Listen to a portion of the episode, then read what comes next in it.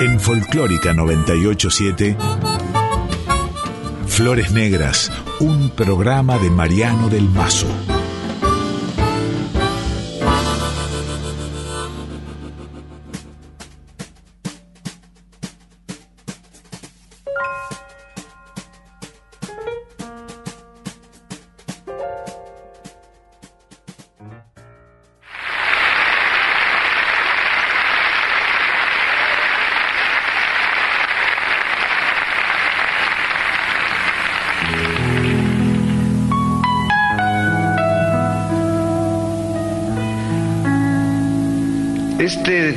Este tiempo, este tiempo y este mundo que nos tocó vivir, este tiempo y este mundo que, que no podemos cambiar por otro, al menos a corto plazo.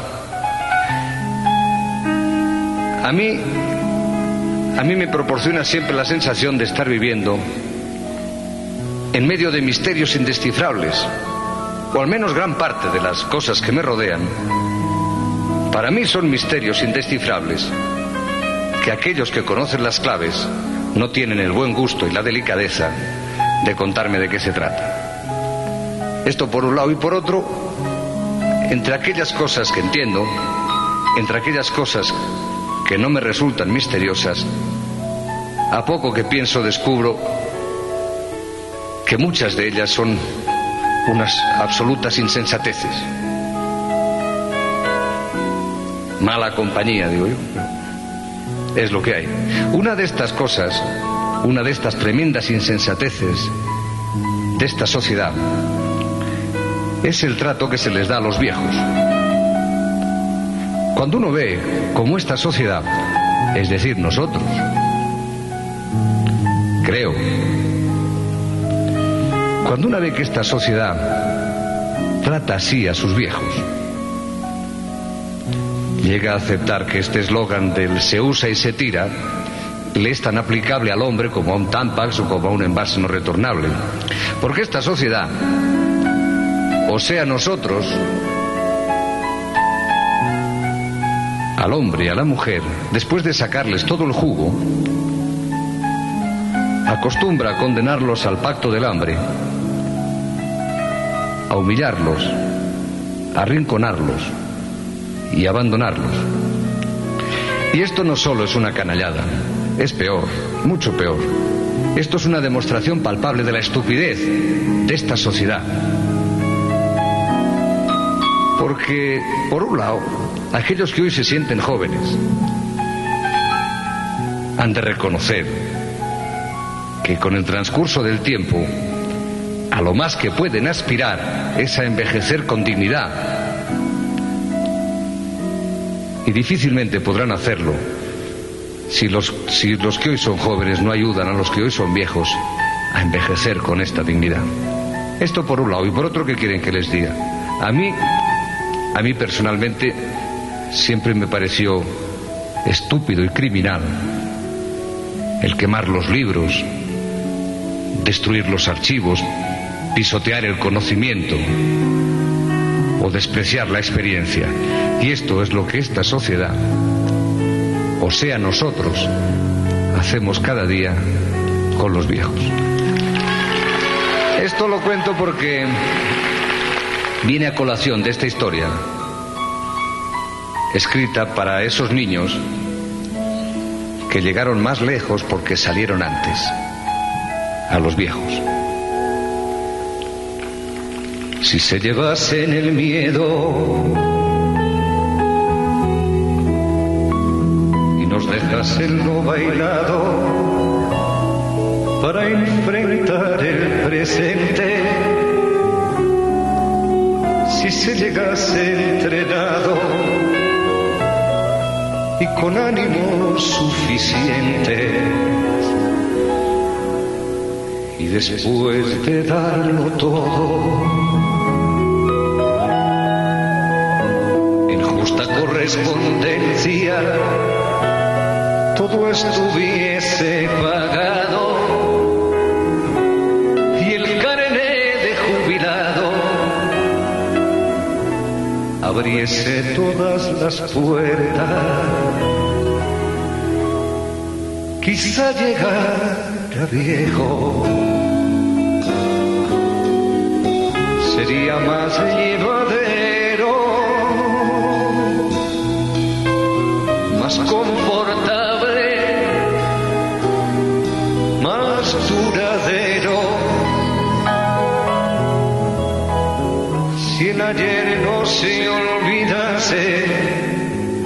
tan aprisa,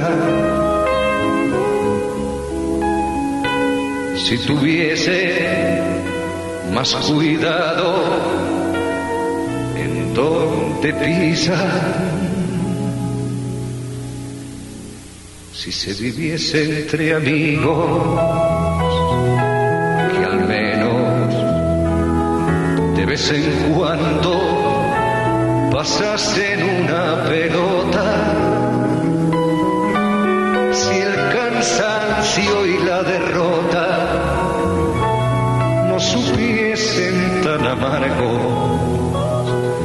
y fuese poniendo luces en el camino a medida que el corazón se acobarda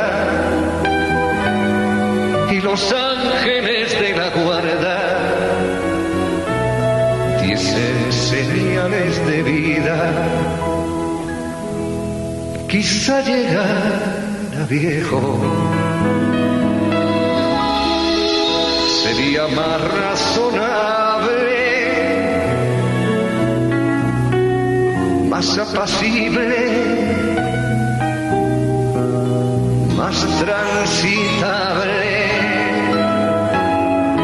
Ay, si la veteranía fuese no se llegase huérfano a ese trago, si tuviese más ventajas y menos inconvenientes, si el alma se apasionase, el cuerpo se alborotase piernas respondiese y del pedazo de cielo que reservan para cuando toca entregar el equipo repareciesen anticipos a los más necesitados. Quizá llegara viejo, sería todo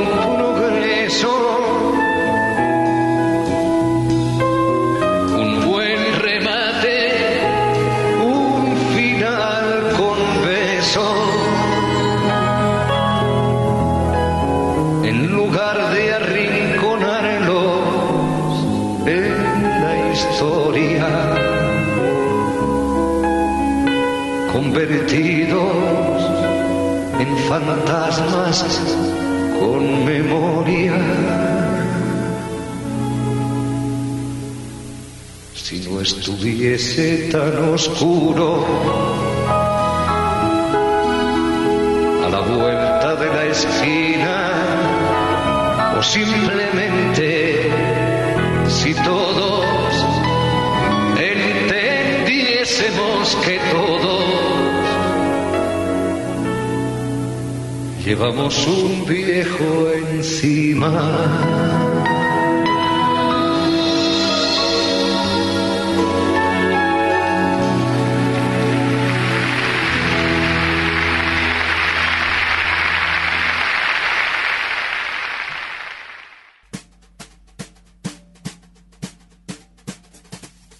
Hola, hola, amigas, amigos, ¿cómo les va?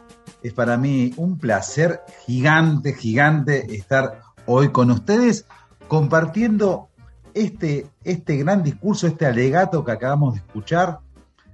Ustedes lo conocen, Juan Manuel Serrat. Y bueno, un tema que, que se titula Llegar a viejo y que tiene todo un prólogo que habla de lo que significa la vejez, de cómo está devaluada la vejez, y hoy llegó a viejo Serrat, todos llegamos a viejos alguna vez, y acaba de anunciar, ustedes saben, el retiro, y, es algo que no deja de conmocionar, es otra pauta de que el siglo XX se está despidiendo, eh, por suerte Serrat tiene la lucidez de, de despedirse en buenas condiciones, todo lo que ustedes pueden encontrar en Internet, no lo vamos a decir aquí en Flores Negras, lo pueden buscar, ustedes saben, empieza en Nueva York, termina en Barcelona, va a pasar por Argentina en noviembre del próximo año, pero lo importante es tratar de encarar un viaje distinto hacia el centro de este artista enorme que yo adoro, que todos los argentinos que tienen buen gusto y que tienen cierta edad tal vez adoran. Y la verdad, soy un bicho de eh, el trabajo en equipo. Extraño mucho eh, el trabajo en equipo aquí en radio. Bueno, distintas circunstancias dieron que, que tenga que estar conduciendo solo Flores Negras aquí en Radio, Nacional Folclórica. Pero bueno, dije, para cerrar, quiero conversar con una de las personas que más sabe de Serrat, eh, creo yo, de los que he conocido seguro, pero es una de las personas que más sabe eh, de Serrat en la Argentina. Es un periodista, periodista de especialización en cultura, es alguien que trabaja en radio, trabaja en gráfica, es alguien que actualmente está conduciendo en Radio Ciudad Disfrutemos Buenos Aires, también es parte del staff de El Planeta Urbano, pero más allá de todo eso, es mi amigo y ya se va a dar cuenta de que la charla esta va a ser la charla de dos periodistas amigos. Bueno, les presento entonces a todos ustedes a Marcelo Pavasa. Marcelo, querido, ¿cómo te va? Gracias por estar ahí. Bien, muy bien, muy bien, todo muy bien. La verdad que muy bien. Bueno. Y contento que vamos a encarar un viaje de dos horas por el universo Serrat, que es un universo que, que abordamos como cosmonautas cada vez que nos encontramos en asados, en sobremesas, y es inevitable, ¿no? Qué pedazo de artista. Sí, llegó a viejo, ¿no? Serrat llegó a viejo, como decías vos. Los que somos fans no lo podemos creer un poco porque parece alguien eternamente joven, ¿no? Eh, de algún modo, Serrat. Eh, fue un joven, fue un joven hermoso. Eh, vino acá, volvió a la Argentina en el año 83 siendo un cuarentón hermoso también. Y, si le preguntás a, las fans, sigue siendo un, hombre este, hermoso, porque ha, sido, ha tenido el favor no solo de, los oídos nuestros, sino también de, lo han seguido eh, las mujeres de todas generaciones, un tipo absolutamente seductor por fuera, digo yo, como una parte del todo, ¿no? De Serrat, pero, pero, pero yo diría que, que, en pocos como en él se, se, juntó esta cosa de eh, una figura, una figura, una figura física, si se quiere, con, con un libertario, ¿no? Un tipo como, como que, que marcaba este, una manera de ser que nosotros añorábamos acá, ¿no? En la época de la dictadura, yo digo, vos decís, un, enfermo de Serrat, un fanático de Serrat, yo conocí a Serrat siendo chico, chiquito.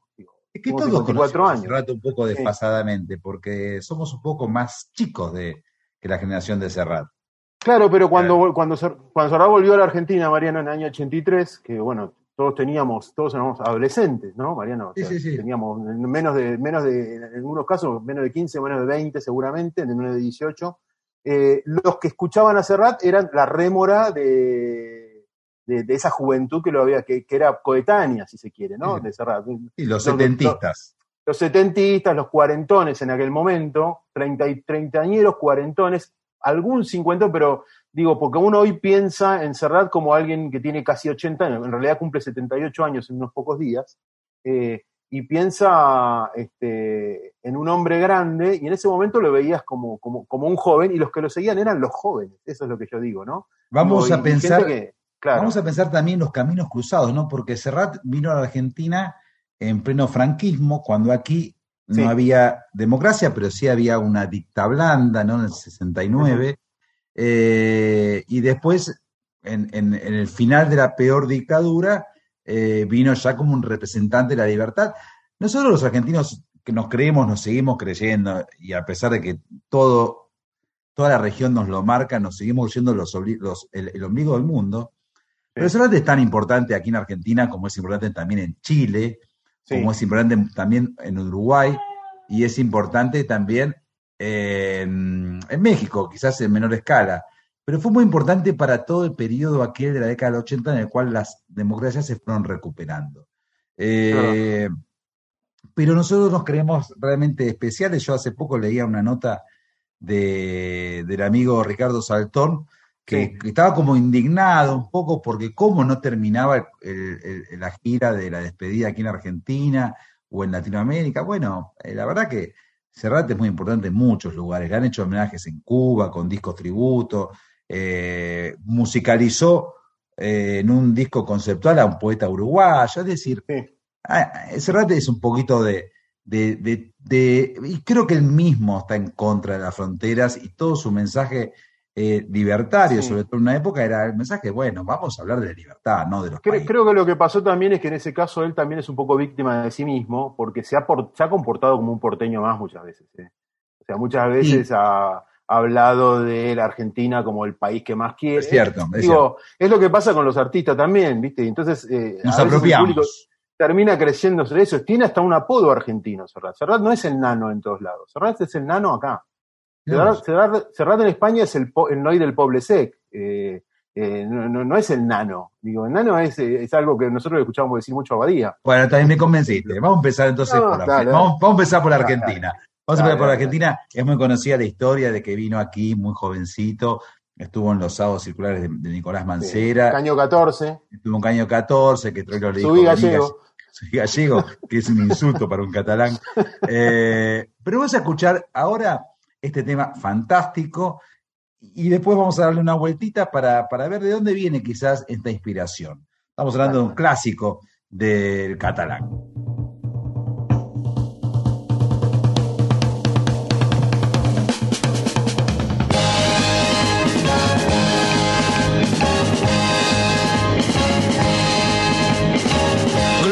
En las alturas recogieron las basuras de mi calle ayer a oscuras y hoy sembrada de bombillas.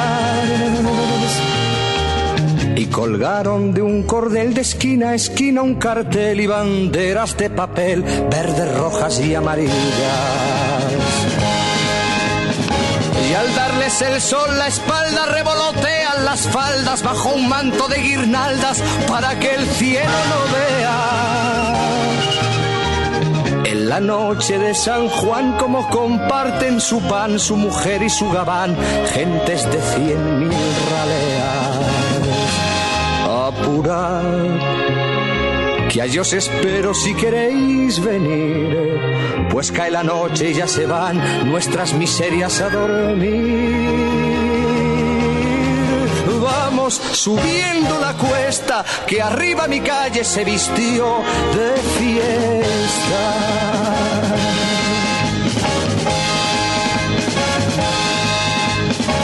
Y hoy el noble y el villano, el prombre y el gusano bailan y se dan la mano sin importar él es la facha Juntos los encuentra el sol a la sombra de un farol, empapados en alcohol, magreando a una muchacha. Y con la resaca cuestas vuelve el pobre a su pobreza, vuelve el rico a su riqueza y el señor cura sus misas. Se despertó el bien y el mal, la zorra pobre al portal, la zorra rica al rosal y el avaro a las divisas se acabó. El sol nos dice que llegó el final. Por una noche se olvidó que cada uno es cada cual. Vamos bajando la cuesta, que arriba en mi calle se acabó la fiesta.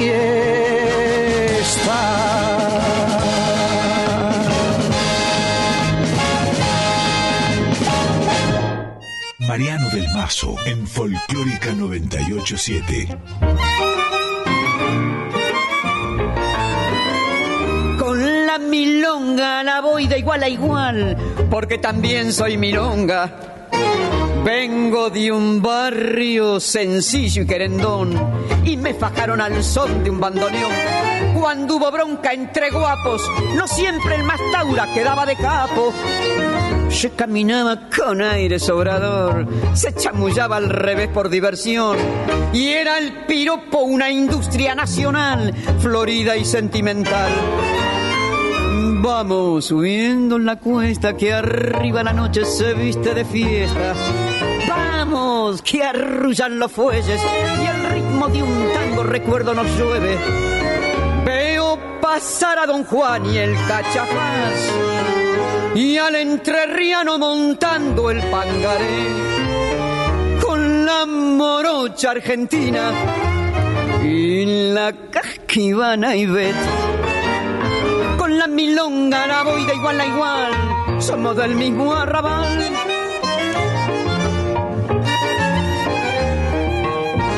En un convoy de San Telmo florecí, entre el perfume de rosa y de jazmín, y no hubo noche de plata que no me prendieran a la serenata. Por pretendientes no me pude quejar, desde el más taura al más bacán, y pa' bailar fue lo mismo en el salón que el patio del corralón. Vamos subiendo la cuesta, que arriba la noche se viste de fiesta. Vamos, que arrullan los fuelles, el ritmo de un tango recuerdo nos llueve. Veo pasar a Don Juan y el cachapaz, y al entrerriano montando el pangaré, con la morocha argentina y la casquivana y la milonga la voy de igual a igual, somos del mismo arrabal.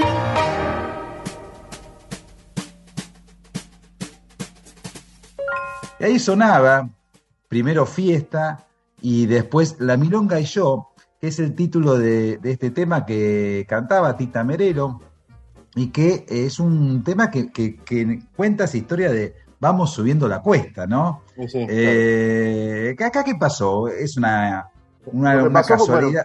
Una No, casualidad. no, sí, hubo un juicio, ¿sabías, no? Hubo un juicio por plagio que, que- que finalmente terminó ganando Serrat, que le, que le, este, mm, eh, le interpuso Leopoldo Díaz Vélez, que es el autor de la letra de La Milonga y yo, que claro, tiene esa coincidencia de decir, vamos subiendo la cuesta, que arriba a la noche eh, se viste de fiesta, dice. Y No es él- poco, ¿no? Serrat No es dice, poco. sí, Serrat dice lo mismo y después dice, vamos bajando la cuesta, que arriba en mi calle se acabó la, la- la fiesta digo, no, no prosperó el juicio porque, entre otras cosas, me parece que la, que la jueza, si vos lo lees ese tema, la jueza me parece que era fanática porque dice, no, él se está refiriendo al pobre sec, dice la, la jueza, sabiendo, hablando de esa, unas especies de cuestas que hay en ese barrio que es donde se crió Serrat, ¿no? Que es el barrio que está entre la avenida del Paralelo y el Montjuic, que esto es, viene a ser cerca del Sí, puerto. sí. de- Sí, de yo anduve por ahí, anduve por ahí. Sí, sí, to- todos nos sacamos la foto en, en la casa de Serrat, ¿no? Bueno, vos es que eh, eh, está bien, yo no, no creo que haya habido plagio, y si lo hubo, eh, es de una frase nada más.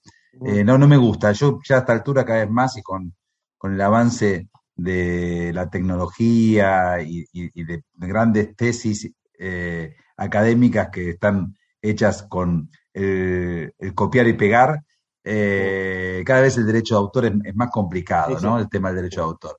Y en el tema de la música popular me parece que en un momento estamos todos contaminados y me parece que no hay demasiada originalidad. Pero bueno, es otro tema. Lo que sí, eh, un poco atando lo que dijiste de, de Paul Sec, eh, a Sebas siempre lo vemos como un pueblerino, ¿no? Hace poco vi una foto Sí, de él y era un viejito con la boina, era el típico, el prototipo, para citar a Troilo, del gallego, ¿no? El tipo que podría estar en una plaza jugando a las bochas o sentado en un banco dándole de comer a las palomas. No es la imagen de Sabina que mantiene el, el pantalón chupín y cierta imagen de rockero Más viejo. rockero. En cambio, Serrat envejeció más tirando al pueblerino. Sí, sobre todo porque si, si vemos el origen de algunos discos de Serrat, de algunos trabajos de Serrat, tiene que ver con eso, ¿no? Digo, Mediterráneo es un disco que, ya llegaremos, ¿no? Pero Mediterráneo es un disco que está escrito en un pueblo de mar, en, en Calelia de Palafrugell, que esto es este, la Costa Brava, digo, y, y, y el mismo Serrat cuando surgió parecía un pueblerino, ¿no? Era, era un muchacho que cantaba en catalán, que formaba parte de un grupo que se llamaba los, los el Setze Jutges, que era de, un grupo de, cantantes catalanes de la Nova Cançó Catalana, que se llamó la Nova Cançó Catalana, de los cuales él fue el que, digamos, la, estrella, ¿no? Pero no, no quiere decir que no hubiera grandes ahí como Luis Liach o como Pide la Serra o como eh, María del Mar Bonet, estaban ahí también. Pero, pero sí, es lo que decís vos, siempre tiene esa cosa como medio de, pueblerino, y me parece que en, el comienzo, el haber cantado en catalán, los primeros dos discos de Serrat son en catalán, eh, y, también cantar un, un, poquito temas que tenían que ver con la naturaleza, eh, con la familia también, ¿no? Con, con, trabajo, con trabajos rurales. Con trabajos rurales también, exactamente. Hace que esa. Estoy muy de acuerdo con eso que decís, esa, esa caracterización. Y, él, que, y que él llevó adelante, y me parece que la llevó adelante un poco también adrede, ¿no? Digo, cultivó un poco ese. de alguna manera. si se quiere, de algún modo, ¿no? De alguna manera que eh, comenzó la universidad, comenzó estudiando para ingeniero industrial, agroindustrial. Claro, él es perito, él después es tornero fresador o algo así, eh, eh, y, perito agrícola también. Eh, mm. Pero es un hombre que ha estudiado. Bueno, a las lecturas de, juventud y a las lecturas estudiantiles le debe también el haber sido también un hombre que cultivó mucho la poesía con los trabajos que ya sabemos que hizo, ¿no? La, conjunción de su música con la poesía de grandes poetas españoles. Hablamos con Marcelo Pavasa, periodista cultural, una de las personas que más sabe de Joan Manuel Serrat. Estamos todos, digamos, de alguna manera enterados del retiro que anunció el propio Serrat. Eh, yo pensaba, ¿no? Haciendo una analogía con el boxeo, si se retira como campeón. Yo creo que sí, se retira como campeón, eh, a pesar de que los últimos años no han sido quizás artísticamente los más felices, digo, previos a la pandemia, eh, en su dupla con Joaquín Sabina, hay algo que también es bastante perverso del público y los periodistas. Cada uno tiene el Serrat que tiene en el corazón. Hay gente que lo, limita a la década del 70 con sus clásicos como Penélope, como Lucía, como eh, Pueblo Blanco. Otros lo, arriban un poquito más, como yo, hasta por ejemplo en Tránsito, que, que, es un gran disco, y otros incluso un poco más. Eh, y Serrat, yo he planteado esto, le hice, tuve la oportunidad de hacerle muchas notas, muchas, cuatro, cinco, eh, dos o tres cara a cara, una en Barcelona seguro, eh, y me acuerdo que en Barcelona hablamos de esto, y él decía, bueno, uno va haciendo lo que puede, como diciendo, no, no, no pidan que uno siempre saque los mejores conejos de la, de la galera. pero bueno, volviendo al origen, eh, y volviendo al ombligo del mundo de los argentinos, Serrat ha hablado mucho de, tango, decía que él escuchaba el tango por su padre, que escuchaba tango en la radio cuando era chico, cuando el tango era muy popular, sobre todo Gardel en España. he pescado ahí en internet, en YouTube, algunos, eh, algunos programas españoles en los cuales canta Malena, canta muy bien. Taconeando. es un eh, programa que se llama Querido Cabaret, creo que conducía a Guillermina Mota. Guillermina Mota es una cantante catalana también que, de, larga relación con Serrat y canta con una agrupación tanguera, así, canta ahí taconeando, Malena, eh, Cambalache y Margot. Eh, y después tenemos, obviamente, Mariano cantando con la orquesta de Pugliese en el 88, ¿no? Claro, claro. Y bueno, eh, hay una relación ahí y hay algunos temas de, de Serrat en los cuales uno puede advertir cierta influencia de los poetas tanguísticos, ¿no? Bien. Sí, puede ser, puede ser. Vamos, vamos a escuchar unos tanguitos, ¿te parece? Dale. Propongo dos. Uno, un tanguito de Serrat, y otro que no es un tango, pero para mí es un tango, que es un tema gigante. Y también nos apropiamos los argentinos de la nostalgia, de la infancia, de esa patria que decía el poeta, es la infancia.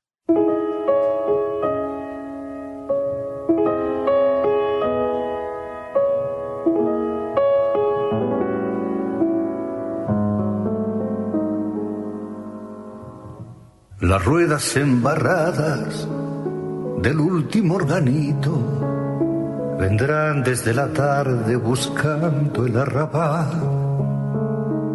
Con un caballo flaco, un rengo y un monito y un coro de muchachas vestidas de percal. Con pasos apagados elegir a la esquina donde se mezclen luces de luna y almacén, para que bailen valses detrás de la hornacina, la pálida marquesa y el pálido marqués. El último organito irá de puerta en puerta hasta encontrar la casa de la vecina muerta, de la vecina aquella que se cansó de amar. Y allí molera tangos para que llore el ciego, el ciego inconsolable del verso de Carriego, que fuma, fuma y fuma, sentado en el umbral.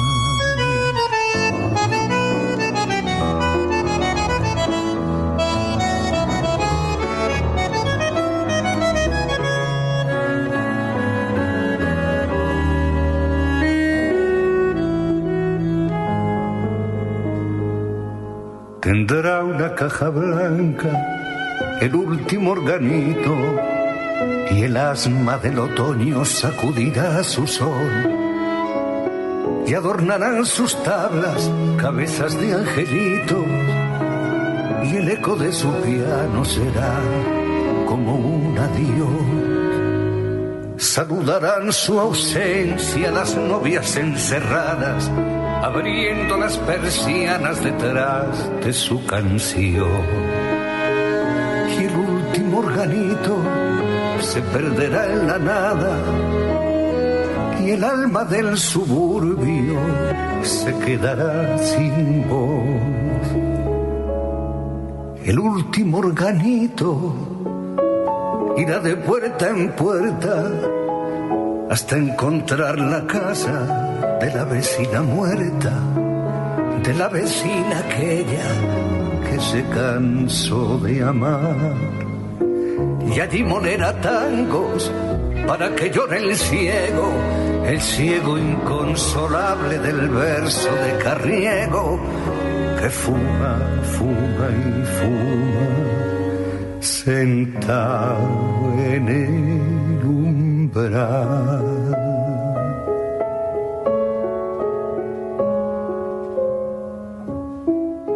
Fuma, fuma y fuma, sentado en el umbral.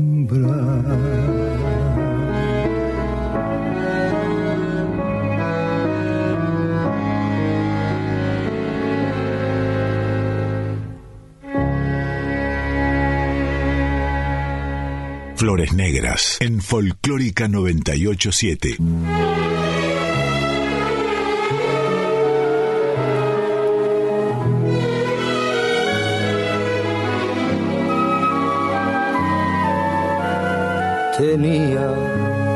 Años y un gato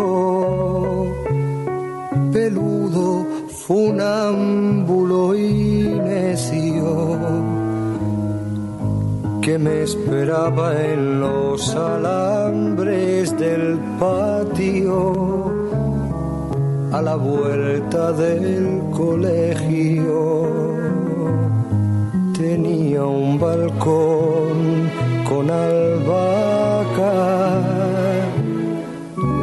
Ejército de botones y un tren vagones de lata, roto entre dos estaciones.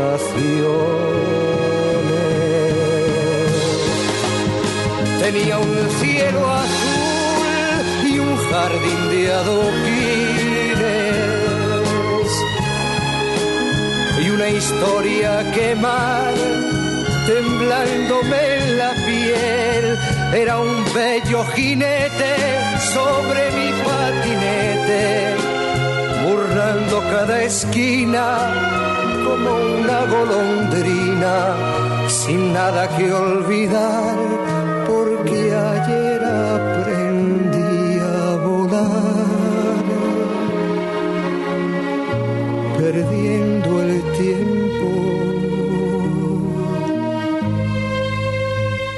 escuchar.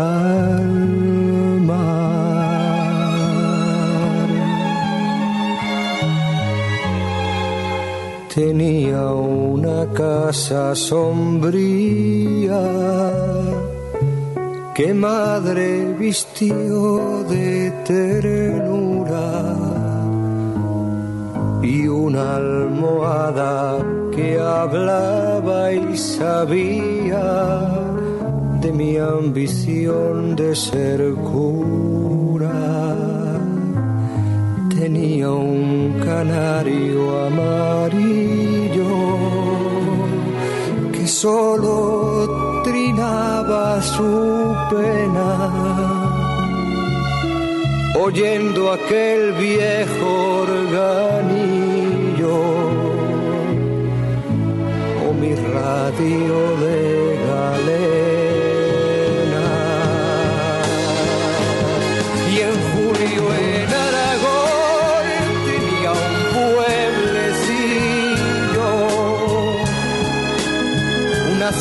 un establo y unas ruinas al sol.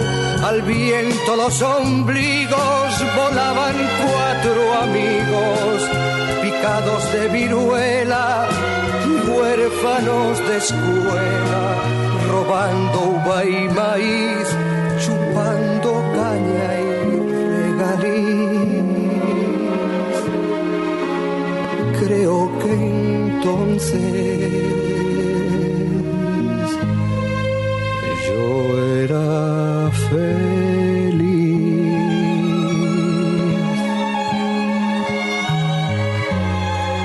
Tenía cuatro sacramentos y un ángel de la guarda amigo y un París Hollywood prestado y mugriento escondido entre mis libros.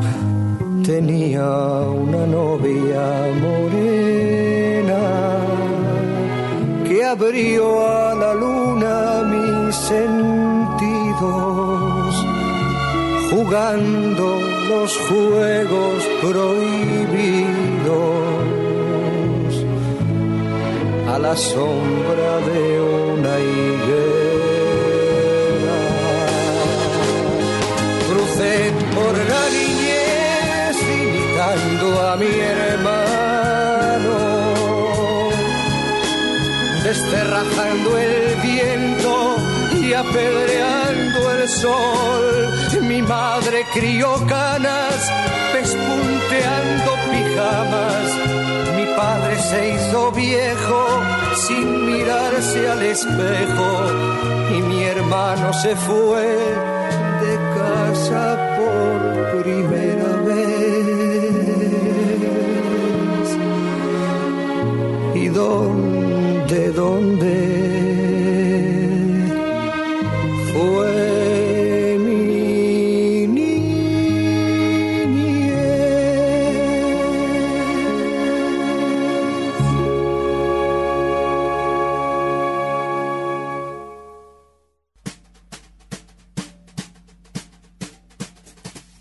Sonaba Mi Niñez, que es canto bellísimo, bellísimo a los recuerdos de infancia, al hermano, a los juegos, a la primera novia. Y antes el último organito, que es parte de un disco de versiones que hizo Serrat, llamado Tarrés, que, mm, bueno, que marca también su vocación de, versionador. Eh, qué, qué, gigante que es mi niñez, ¿no? Y Mi niñez es, un, grandísimo tema que abre el disco que, se llama, que, acá se llamó Mi niñez, pero también es el disco blanco de Serrat, que es el disco anterior, eh, inmediatamente anterior a Mediterráneo, ¿no? En el año 1970, Mediterráneo es del 71. Antes quería, quería antes de, meternos en eso, y relación al tango, también recordar que cuando Serrat volvió a la Argentina en el 83, incorporó en el, en el repertorio Cambalache de, de Enrique Santo Discépolo, lo cantaba en vivo y me acuerdo que era una explosión eh, impresionante de, del argentino que sentía, ¿ves lo que decís vos? Sentía, este es mío, mirá, canta, canta, canta Cambalache. Y aparte él después matizaba estas cosas diciendo que había sido amigo de Barquina, un personaje de la bohemia porteña, ¿no? De, los, de los 50, 60, diría yo, en 70, y de Rivero también fue amigo, fue bastante amigo del mundo Rivero. Eh, y, aparte es alguien que, tiene una, memoria increíble. Yo compartí aquí en Buenos Aires un, asado en la terraza de Rodolfo Mederos en el marco de una entrevista. La verdad que fue, tuve muy, muy buena relación con Serrat, porque Serrat tenía muy, muy buena relación con Clarín, y yo en ese momento, en ese momento trabajaba en Clarín, eh, que era otro Clarín, quiero eh, aclarar. Eh, era un Clarín que, se tomaba muy en serio todo lo que era espectáculos. Y, mm, y ahí me acuerdo que me, memorizaba calles de una manera increíble, como, como un argentino más. Y, tenía como mucha cultura y también me, hablaba de su pasión por, por el hipódromo, por los burros. Eh, exactamente, y por Boca eh, Juniors, ¿no? y por Boca Juniors, como si tuviese millones de vidas. Y, y ahora, ¿vos de dónde pensás que viene? Bueno, esto lo vamos a hablar un poquito más adelante. Quiero recordar, estamos aquí en Flores Negras. Este es un especial todo dedicado a la obra de Joan Manuel Serrat, Juanito, como lo llaman sus amigos, Juan. Eh, y estoy con Marcelo Pavasa, periodista, colega, alguien que, mm, bueno, que escribe y que también conduce de lunes a viernes un muy buen programa llamado Disfrutemos Buenos Aires eh, en Radio Ciudad. Eh, lo dije bien, ¿no? ¿Disfrutemos o disfrutamos? disfrutemos, disfrutemos Buenos Aires, disfrutemos BA, está perfecto. Eh, y, antes de meternos en las influencias, eh, ¿cuál, ¿cuál, pensás que es el, genio de Serrat destacable? ¿Es él como compositor de melodías? ¿Él como letrista? Me parece que... Sí, no, me parece que ambas cosas digo, escribió en castellano. La verdad que no, no encuentro referencias eh, parecidas a. Os digo, Sabina es un hábil letrista en castellano y hay muchos que sí lo son, incluso aquí en Argentina los hemos tenido. Pero no sé si alguien ha escrito en castellano como escribió Serrat. Eh, eh, con el nivel de poesía que escribió, circunscrito siempre, Mariano, sobre todo, como dijiste vos hace un ratito, al Serrat de los 70, al Serrat del, del disco blanco en adelante, diría yo, hasta el disco en tránsito podría entrar, eh, pero yo diría que entre el, disco de 1970, que es el disco blanco, y 1978, que se llamó así ese disco, eh, hay un nivel ah, poético alto, altísimo, y las músicas nunca fueron accidentes de las letras. Las músicas siempre fueron grandes creaciones. ¿Qué eh, discos comprende ese periodo de ocho años? En 1970, el disco blanco, que es el que tiene mi niña, por supuesto, Señora, como un gorrión, de cartón piedra. Mediterráneo, después. luego Mediterráneo. No, no, el disco, no, no, no, el disco, el disco Mediterráneo. Digo, de sí, por eso, a 1978, ¿qué, álbum, 71, 71 Mediterráneo, en el 74 es ese disco eh, que tiene la tapa naranja, Canción Infantil, se llamó acá, lo recordarás. Después viene Para Piel de Manzana, un grandísimo disco también. Eh, y después viene 1978. Pero en el medio de todo eso, Mariano, están, los, discos en catalán. Y están los discos en catalán. Están los discos de los poetas, por supuesto. Machado y Hernández. Yo no conté, los discos de Machado y Hernández. Machado es 69 y Hernández es 72. El año que viene se cumple. Muy importante cumplen 50 años, claro, y también está el disco dedicado, que ya llegaremos, en 1977, dedicado a Joan Salvat Papaseit, que es un gran poeta, tal vez el poeta más importante que hay en lengua catalana, eh, pero nombré solo los temas, los discos que son en español y los discos que tienen sus letras, ¿no? Eh, y después, bueno, vendría otra etapa, pero eso para mí es el, el vortex de la, de la mejor producción de, de Serrat. Después, cada disco que vos encuentres, Mariano, de ahí en adelante tiene su perla, tiene su joya. Digo, no, no, no es que Serrata se ha olvidado de componer. Lo que, sí lo que sí dejó de hacer fueron obras integrales que vos puedes agarrar de pe a pa, como pasa con el disco blanco, como pasa con Mediterráneo, como pasa con algún otro más. No, no volvió a suceder eso con Serrat. Pero bueno, es un poco parte de lo que vos decís, ¿no? Es un poco eso que él te dijo también. No puedo estar sacando conejo de la galera eh, todo el tiempo. Marcelo Pavasa, sé que tu disco preferido es el, llamado Álbum Blanco o Mi Niñez, que recién escuchábamos, la canción que titula ese disco, 1970. Eh, hay una convención que el, disco y la canción es otro, es mediterráneo, la canción es mediterráneo, el disco es mediterráneo, como el cenit de Serrat. Sin embargo, vos decís, sí, claro, Mediterráneo es Mediterráneo, pero eh, a mí me gusta más el anterior, el, blanco, ah, el que se llama Mi Niñez. Contame por qué y vamos a escuchar algunas canciones de, esta maravilla. Básicamente por canciones. básicamente por las canciones que tiene. Eh, está de Cartón Piedra, que para mí es la canción más, eh, más, más, más, importante que ha hecho Serrat, más su obra maestra para mí en español. Dramática, dramática. Dramática, es la historia, es la historia de alguien que de, un, hombre que no está bien y se enamora de un maniquí. Fetichista. Este, un fetichista, pero que se enamora realmente de un maniquí eh, hasta, hasta llegar a romper la, vidriera y, y robársela me parece una obra increíble. La música, la música es una música que se corresponde completamente con lo que está contando, una música completamente alocada, muy envolvente. Eh, después tiene eh, Mi Niñez, que es, es, un tema increíble. Después tiene un tema que para mí, dentro de la discografía de Serrat, es una rara avis que se llama Los Debutantes, que lo debes eh, recordar perfectamente. Y después tiene dos canciones que me Todos parecen... clásicos, ¿no?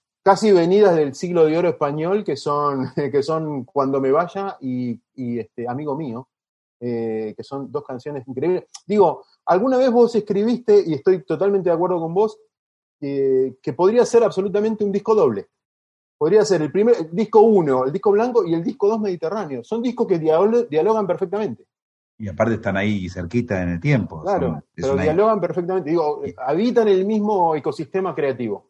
Es un momento de inspiración realmente extraordinario, ¿no? es, es como, bueno, pasa eso pasa en todos los niveles. Le pasó, no sé, para, para quedarme en la época, con, a Sandro y Anderle, le pasó a Gardel y Lepera, le pasó a Lennon McCartney, le son como cuatro o cinco años de una creatividad realmente eh, estupenda, ¿no? Eh, pre 30 años, Mariano, ¿eh? pre 30, ah, antes de los 30. Increíble. Porque cumple 30 en el 73.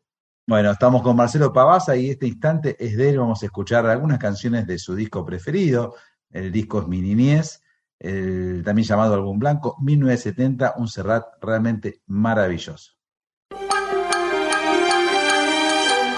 Era la gloria vestida de tul, con la mirada lejana y azul, que sonreía en un escaparate, con la boquita menuda y granate y unos zapatos de falso charol que chispeaban al roce del sol. Limpia y bonita siempre iba la moda, arregladita como para ir de boda y yo a todas horas la iba a ver porque yo amaba a esa mujer de cartón piedra que de San Esteban a Navidades entre saldos y novedades hacía más tierna mi acera. No era como esas muñecas de abril que me arañaron de frente y perfil, que se comieron mi naranja gajos, que me arrancaron la ilusión de cuajo con la presteza que da el alquiler. Olvida el aire que respiró ayer, juega las cartas que le da el momento. Mañana es solo un adverbio de tiempo, no, no. Ella esperaba en su vitrina verme doblar aquella esquina como una novia, como un pajarillo pidiéndome libérame, libérame y huyamos a escribir la historia. De una pedrada me cargué el cristal y corrí, corrí con ella hasta mi portal. Todo su cuerpo me tembló en los brazos, nos sonreía la luna de marzo. Bajo la lluvia bailamos un vals, un, dos, tres, un, dos, tres, todo daba igual y yo le hablaba de nuestro futuro y ella lloraba en silencio, os lo juro, y entre cuatro paredes y un techo se reventó contra su pecho. Pena tras pena tuve entre mis manos el universo e hicimos del pasado un verso perdido dentro de un poema.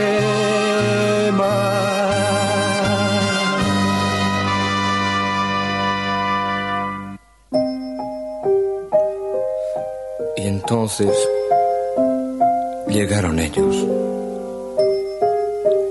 Me sacaron a empujones de mi casa y me encerraron entre estas cuatro paredes blancas. donde vienen a verme mis amigos de mes en mes, de dos en dos y de seis a siete.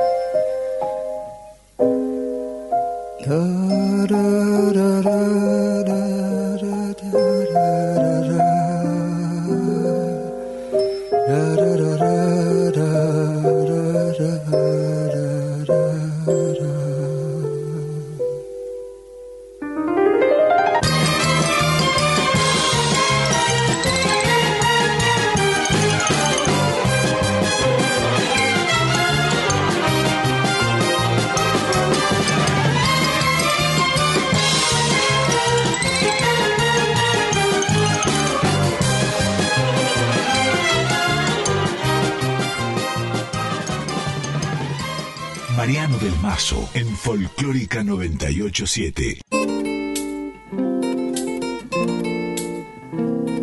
Si la muerte pisa mi huerto, ¿quién firmará que muerto de muerte natural? ¿Quién lo voceará en mi pueblo? ¿Quién pondrá un lazo negro al entreabierto portal? ¿Quién será ese buen amigo que morirá conmigo, aunque sea un tanto así? ¿Quién mentirá un Padre nuestro y a Rey muerto, Rey puesto pensará para sí? ¿Y quién cuidará de mi perro? ¿Quién pagará mi entierro y una cruz de metal? ¿Cuál de todos mis amores ha de comprar las flores para mi funeral? ¿Quién vaciará mis bolsillos? ¿Quién liquidará mis deudas? A saber, ¿quién pondrá fin a mi diario al caer? La última hoja en mi calendario.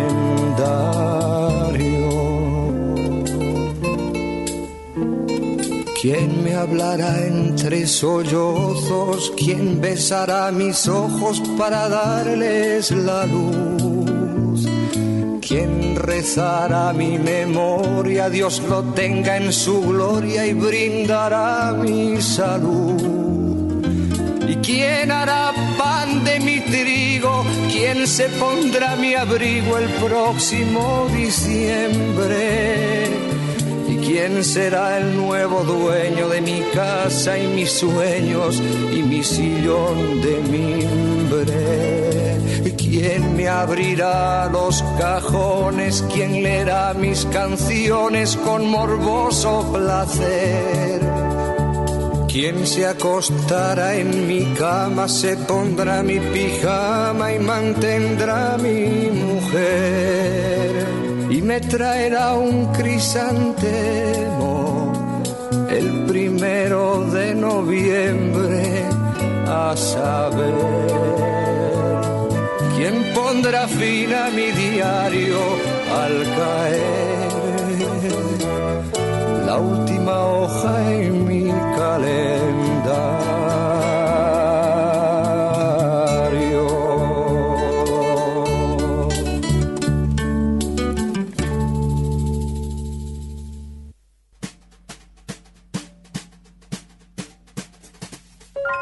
Ahí sonaban temas de 1970, de cartón piedra, después Si la muerte pisa mi huerto, y después uno ya de en tránsito, uno de mi calle me ha dicho que tiene un amigo que dice conocer a un tipo que un día fue feliz.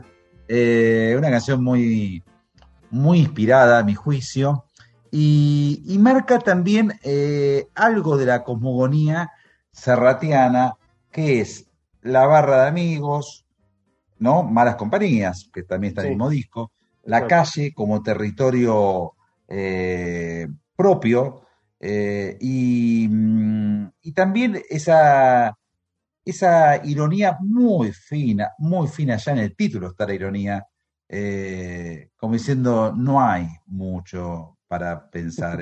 eh, la felicidad puede llegar a ser una utopía, una quimera.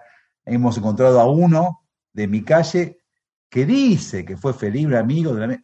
Es muy interesante el manejo que tiene del lenguaje, la construcción fue fue feliz un día, solo un día fue feliz. Es maravillosa, es maravillosa. Sí, sí, sí, sí. Eh, bueno, y ahí, ahí encontrás algo también interesante. Ese, espero que quien, quien, escucha haya hecho como una especie de escucha en espejo, porque escuchamos dos versiones del sonido de Serrat. El sonido de Serrat de los 70 y el sonido de Serrat de los 80 con el mismo arquitecto de sonido que es Ricard Miralles. Increíble. Increíble. ¿Eh? El, de, el de los 80, el de uno de mi calle, me ha dicho que tiene un amigo que dice conocer un. Casilla cero, ¿no? Sí, Casilla cero. Tiene mucho como de Foxtrot, mucho vodevil. Eh, y el otro es más. Eh, más de la época. Más clásico, más de la época. Vamos a un temita anterior que me interesaría tocar. Eh, qué lindo tema que es, qué profundo que es si la muerte pisa mi huerto, ¿no? También ahí usa la, ironía, ¿no? ¿Quién se pondrá mi pijama? Hay una ironía, un humor ácido que dice Poliano, si querés, que, mm, que hace ese tema maravilloso. Yo siempre pensé cómo los poetas, y Serrat lo es, pero también los cantautores en general, los juglares, los trovadores, hablan de la muerte cuando la, muerte está muy lejos. Porque cuando se acerca, yo no sé si, si esa canción la canta ahora, si no le provoca algo distinto a, lo que era a los veintipico años y, se sentía eterno. Lo mismo ocurre con el tema con el que iniciamos este especial de Serrat aquí en Flores Negras, ¿no? Con Llegar a Viejo. Eh, qué, interesante, todo poeta, todo letrista popular reflexiona sobre la muerte. Sí, em, yo sé que en, un ratito vamos a hablar de las influencias. Y, en Si la muerte pisa en mi huerto se encuentran algunas influencias de Por ejemplo, es un tema que no hubiese, tal vez no hubiese existido si no existiera el moribundo de Brel. Eh, o, bueno, alguna vez hubo un comentario de cierta disputa que no la tuvieron entre ellos dos, sino la gente, sino, como siempre pasa, los, los de afuera, ¿no? Con un, hay un poema de Vinicius de Moraes que habla un poquito también de eso, de qué va a pasar cuando me muera, quién se va a aprovechar de mi muerte, que es un poco lo que dice, ¿no? ¿Quién bueno, a mí, mi mujer? ¿Quién se pondrá mi pijama, no? En la década del 90 me contaba Javier Rombous, un periodista que vos lo conocés, me contó eso, que decía que él, él notaba cierta, cierta copia de la letra de Si la muerte pisa mi huerto con aquel poema de Vinicius. Exacto, exacto. Como cierta similitud.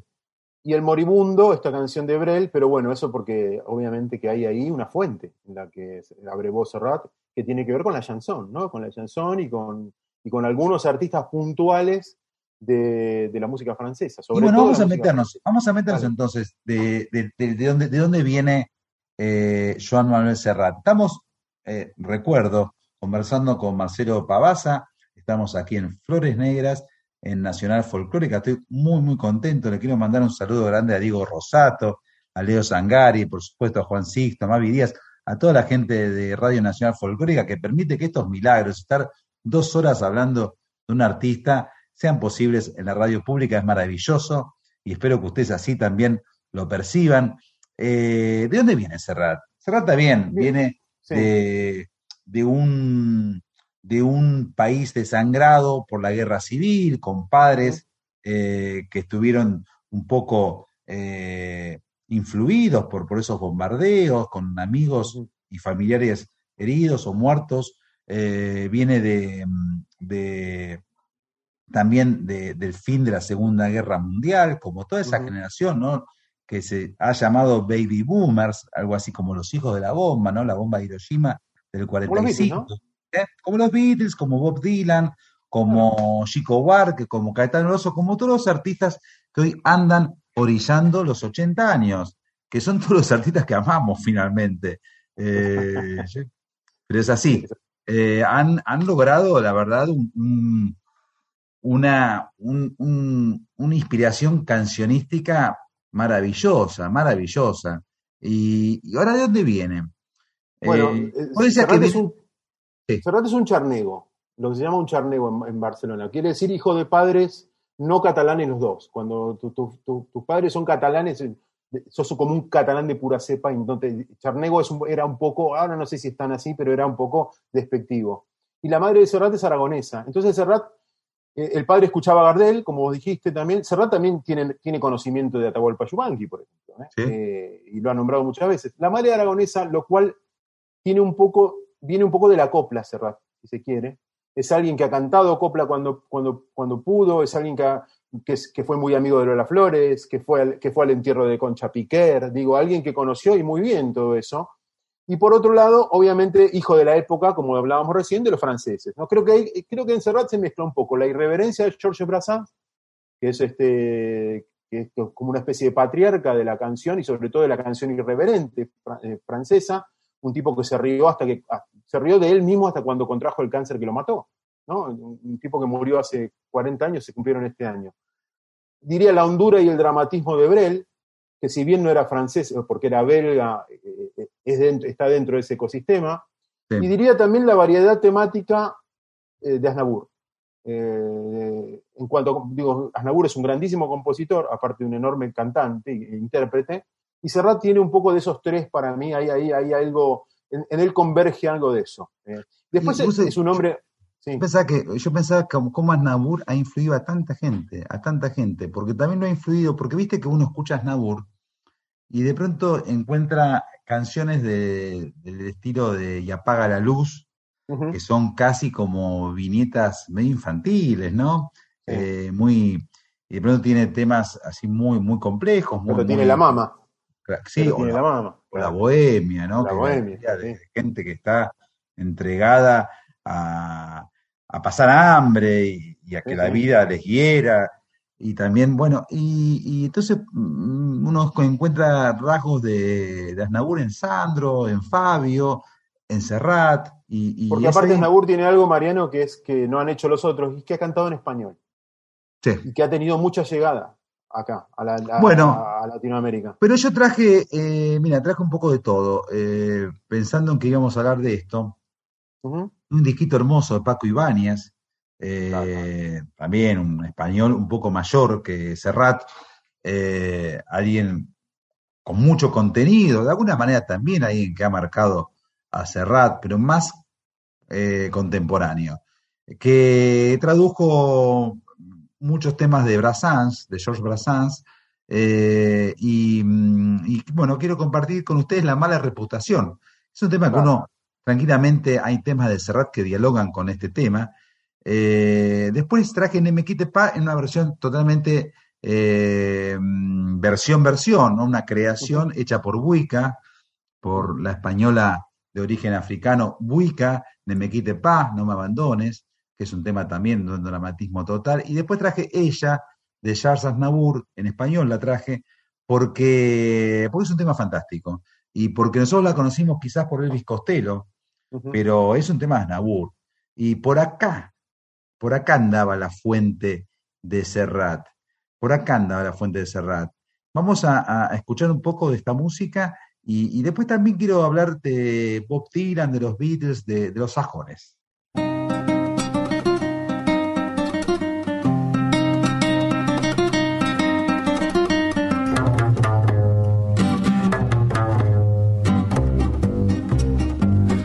En mi pueblo sin pretensión tengo mala reputación. Haga lo que haga es igual, todo lo consideran mal.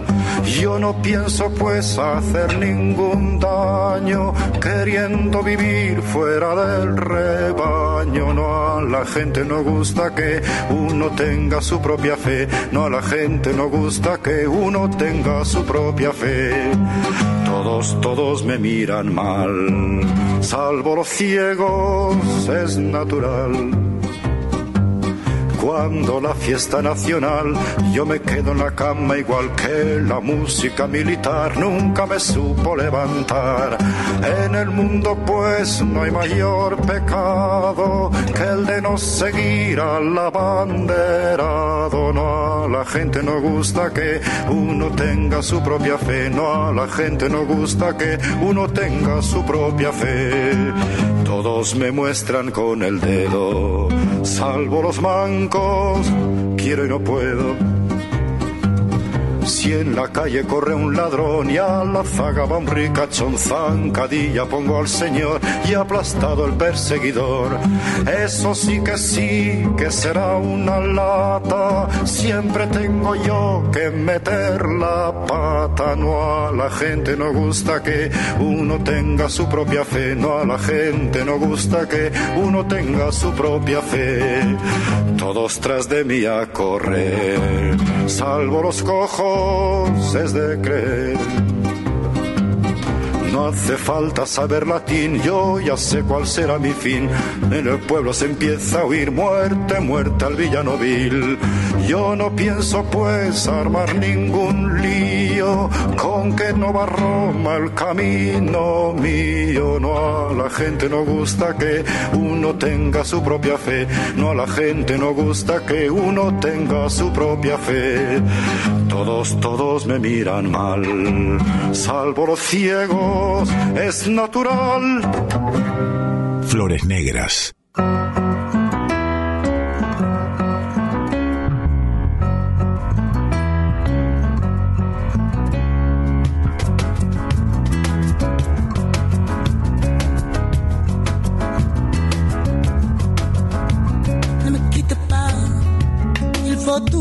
Oublier tout, s'oublier, que s'enfuit déjà, oublier les temps, des malentendus, et le temps perdu, à savoir comment, oublier c'est ça, qui doit y est pour toi, ah, comme tout pourquoi, et comme tout pour moi, ne me quitte pas, ne me quitte pas.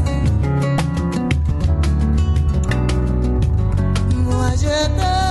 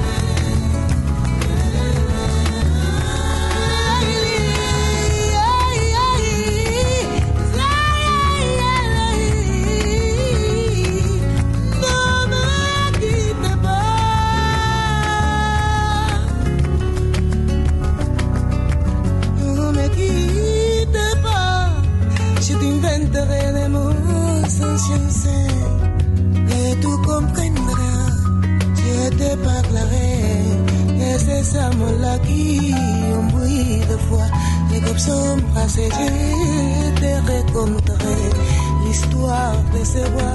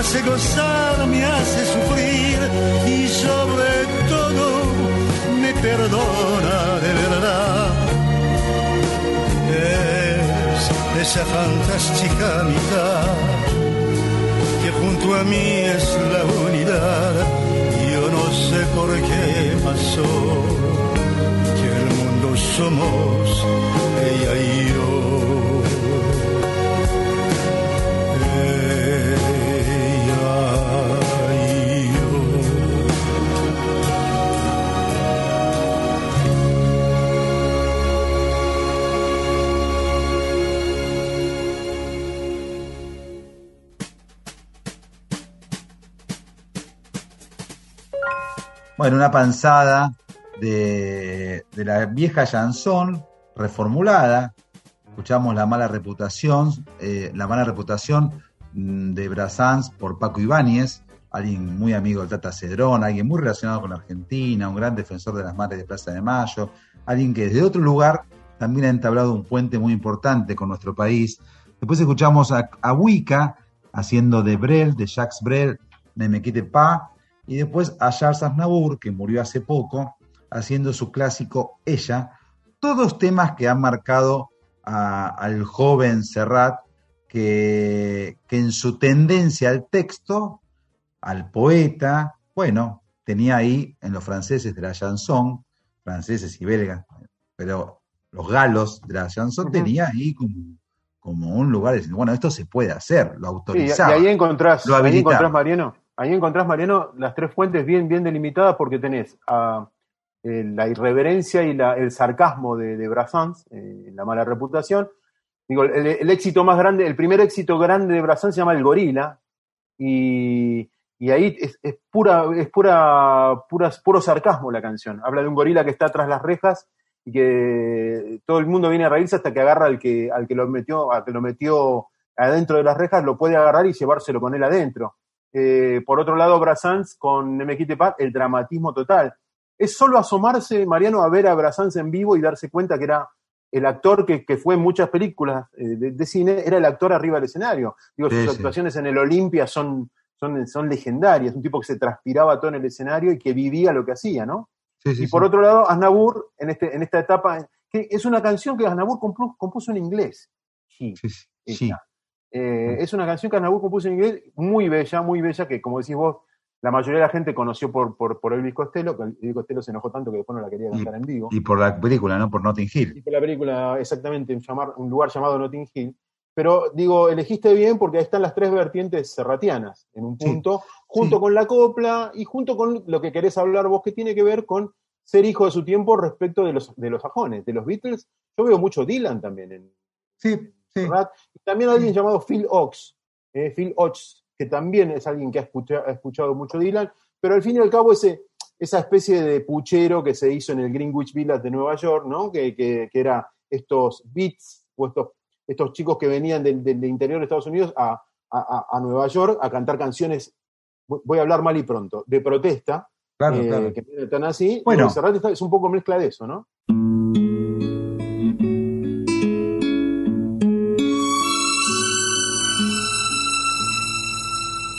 Uno se cree que los mató el tiempo y la ausencia. Pero su tren vendió boleto de ida y vuelta. Son aquellas pequeñas cosas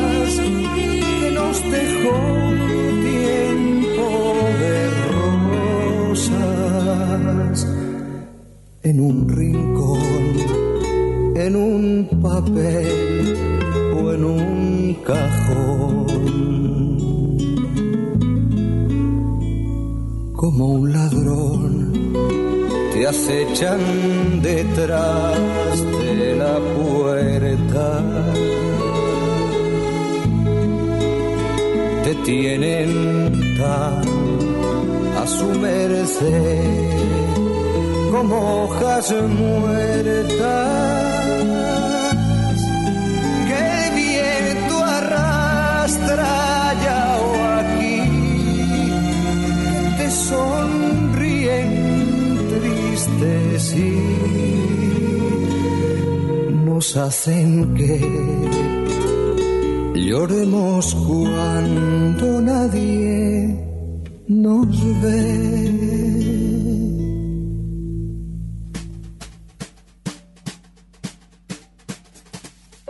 Bueno, aquellas pequeñas cosas, esa, esa perfección de relojería de Joan Manuel Serrat, un clásico de su obra.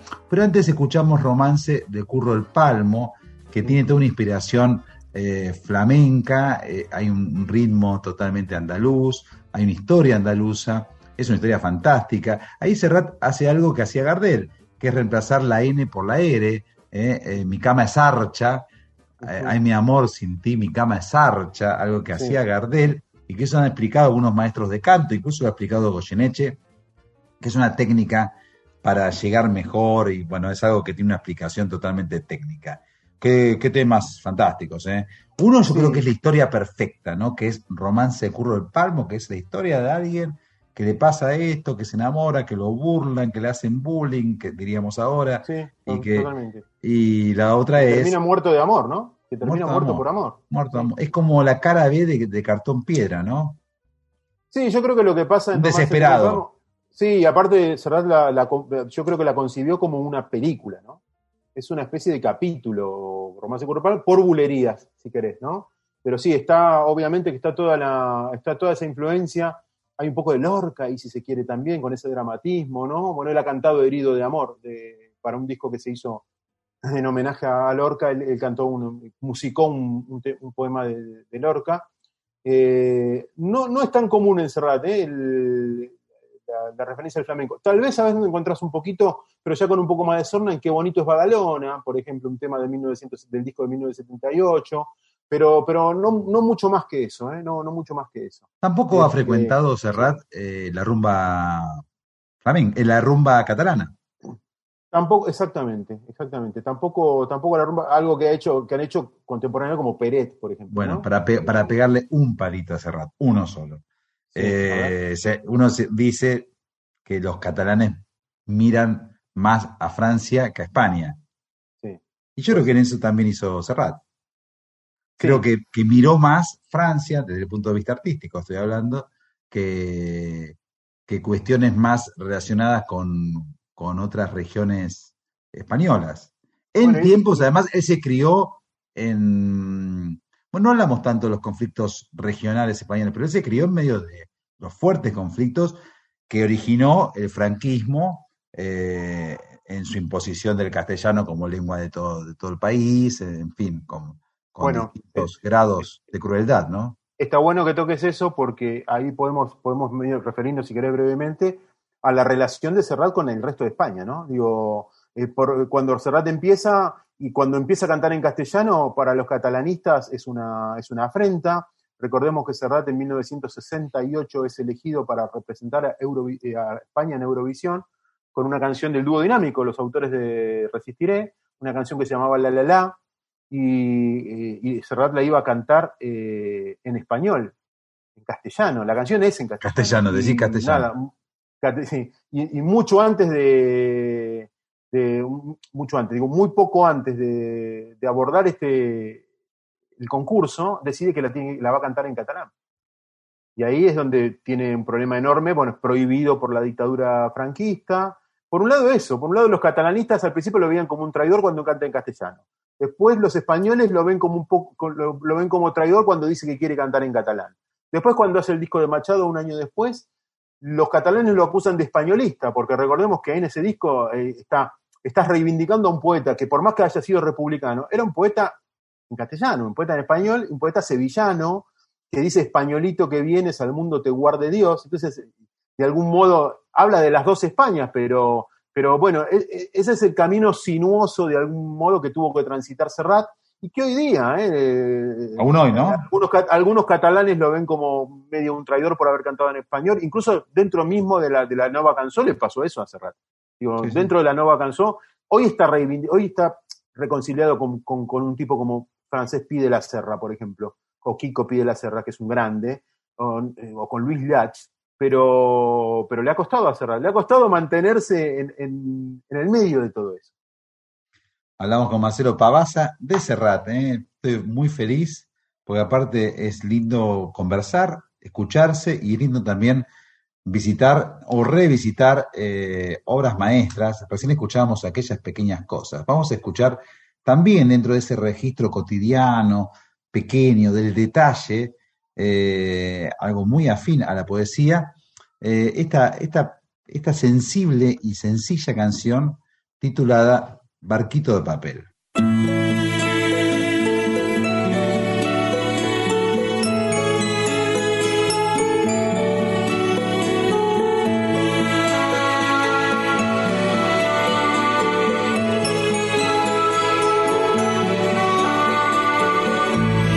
Barquito de papel, sin nombre, sin patrón y sin bandera, navegando sin timón, donde la corriente quiera.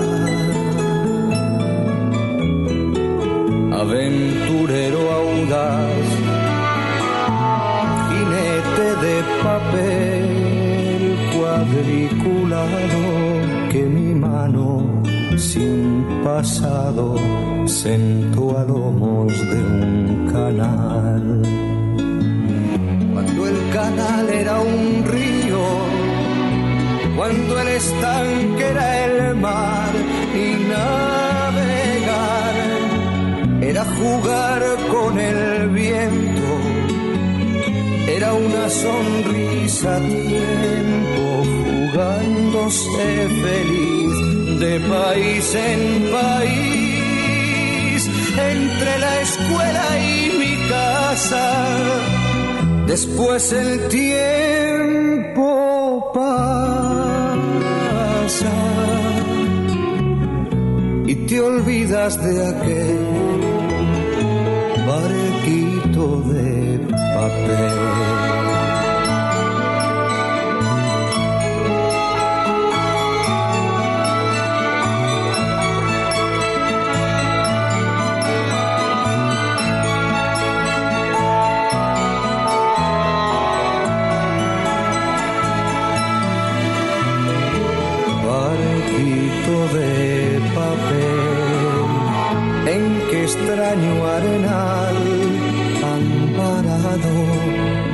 Sonrisa y mi pasado, vestidos de colegial.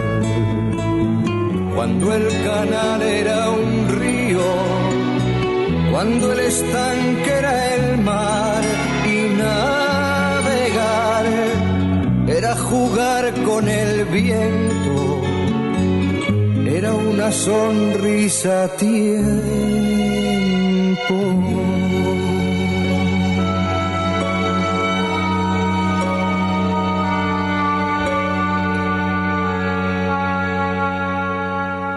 Negras.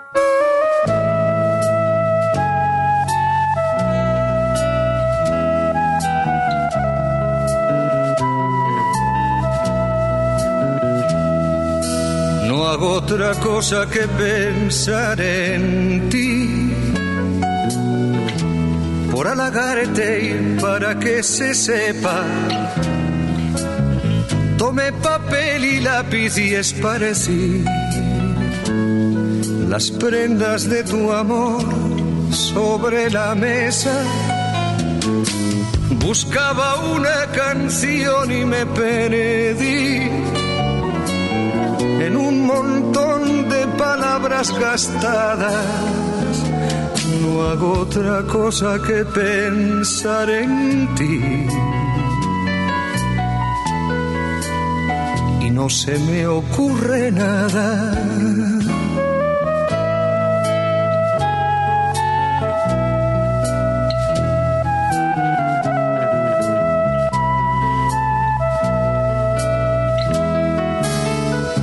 Enciendo un cigarrillo y otro más.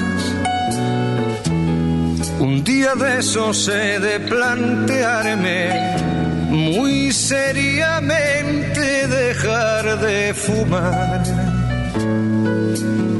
Con esa tos que me entra levantarme, busqué mirando al cielo inspiración me quedé colgado en las alturas.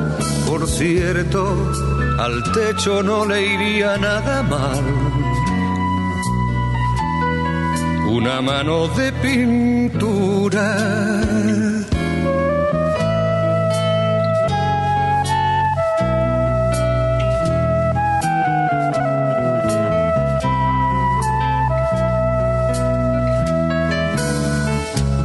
Por la ventana y me fugué con una niña que iba en bicicleta. Me distrajo un vecino que también no hacía más que rascarse la cabeza.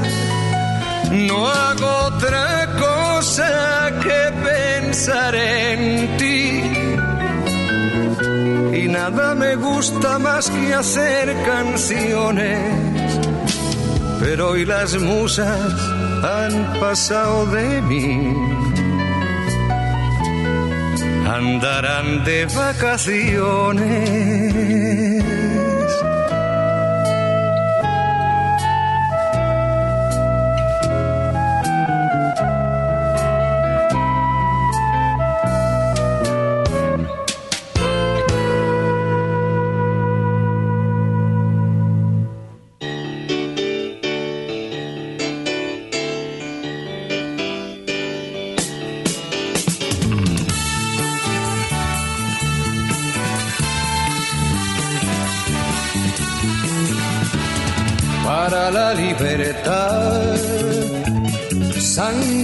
Sangro, lucho, pervivo para la libertad. Mis ojos y mis manos, como un árbol carnal, generoso y cautivo, doy a los cirujanos. Para la libertad siento más corazones que arenas en mi pecho. Dan espuma mis venas y entro en los hospitales, y entro en los algodones, como en las azucenas. Porque donde unas cuencas vacías amanezcan, ella pondrá dos piedras de futura mirada y hará que nuevos brazos y nuevas piernas crezcan en la carne talada. Retoñarán aladas de savia sin otoño, reliquias de mi cuerpo que pierdo en cada herida. Porque soy como el árbol talado que retoño, aún tengo la vida para la libertad. Sangro, lucho, pervivo para la libertad mis ojos y mis manos como un árbol carnal, generoso y cautivo. Doy a los cirujanos, porque donde unas cuencas vacías amanezcan, ella pondrá dos piedras de futura mirada. Y hará que nuevos brazos y nuevas piernas crezcan en la carne talada retoñarán aladas de savia sin otoño, reliquias de mi cuerpo que pierdo en cada herida. Porque soy como el árbol talado que retoño, aún tengo la vida, aún tengo la vida.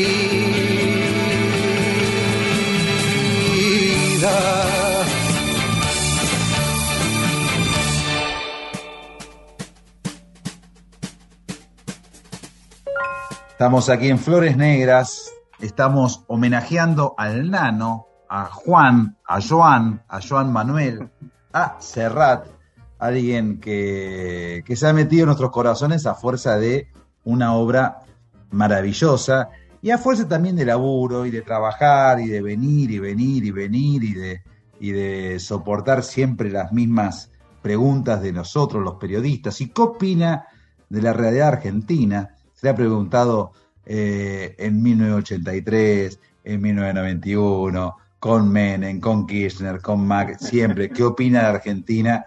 Y es un cabrón, Serrat, hay que decirlo, ¿eh? es alguien con mucho temperamento, alguien que, que se ha plantado muchas veces eh, con, con, con, distintas situaciones. Bueno, así como digo que, en su momento apoyó mucho a las madres, se distanció de Eve Mafini cuando Eve apoyó de alguna manera a, la ETA. Eh, es alguien que se mueve siempre por, un sitio, yo diría a esta altura, de libre pensador. Ya está grande, ya es un clásico, ya hace lo que quiere, pero siempre fue un poco así. De hecho, estos conflictos que ha tenido en su región, en Cataluña, respecto del centralismo madrileño, respecto del idioma, de las lenguas, las regiones, todos estos conflictos que no son tan ajenos porque nosotros aquí no los vivenciamos. Eh, bueno, en España es todo un tema. Y decíamos, ¿no? El detalle, ¿no? Eh, ahí escuchamos, no hago otra cosa que pensar en ti. Yo también pensaba, pero no tengo ganas de tocar este tema, pero pensaba que como cualquier cantautor del siglo XX, ha incurrido en temas que ahora quizás suenan un poco incorrectos, ¿no? En cierta cierta mirada de la mujer que hoy puede ser juzgada de algo machista, eh, nada, nada que, haya que destacar. Lo que sí, a mí, debo decir, eh, no, no me ha gustado, por ejemplo, la, la, la reversión de no hago otra cosa que pensar en ti en el espectáculo que dio con, y que está dando, creo. No, ya no lo da más. con Joaquín Sabina. No, que lo cambia. Olvidable. sí, ¿no? Olvidable. Pero hay, hay, pocos, hay pocos este, ejemplos. Bueno, yo diría que no hago otra cosa que pensar en ti. Es una canción simpática porque eh, el narrador está diciendo que no hace otra cosa que pensar en la mina cuando en la, en la, mujer, perdón, cuando en realidad lo que está haciendo es no pensar en ella, porque se distrae con cualquier cosa. Es una metacanción. Es la canción de alguien que no puede escribir una canción. Claro, y se distrae con la chica que pasa en bicicleta, con el, con el techo que está mal pintado. No está pensando tanto en, el objeto que dice que está pensando. No, no, no, son detalles, digo, pero la mirada es esa. Y, bueno, eh, es, claro, es, es, un producto de, de, la España profunda de, del siglo, de mediados del siglo XX. Sí, tal vez haya otra canción que hoy no se puede escuchar de cerrar, que se llama Cenicienta de Porcelana, es una canción que está en el disco de 1978, una, una canción que cuando el disco llegó a la Argentina se censuró, no estaba en la lista, hoy lo podés encontrar. Y otra puede llegar a ser una que está en el disco que hizo, que ya, ya iremos a los poetas, el disco de Mario Benedetti, el, El sur también insiste, que se llama Una mujer desnuda y en lo oscuro.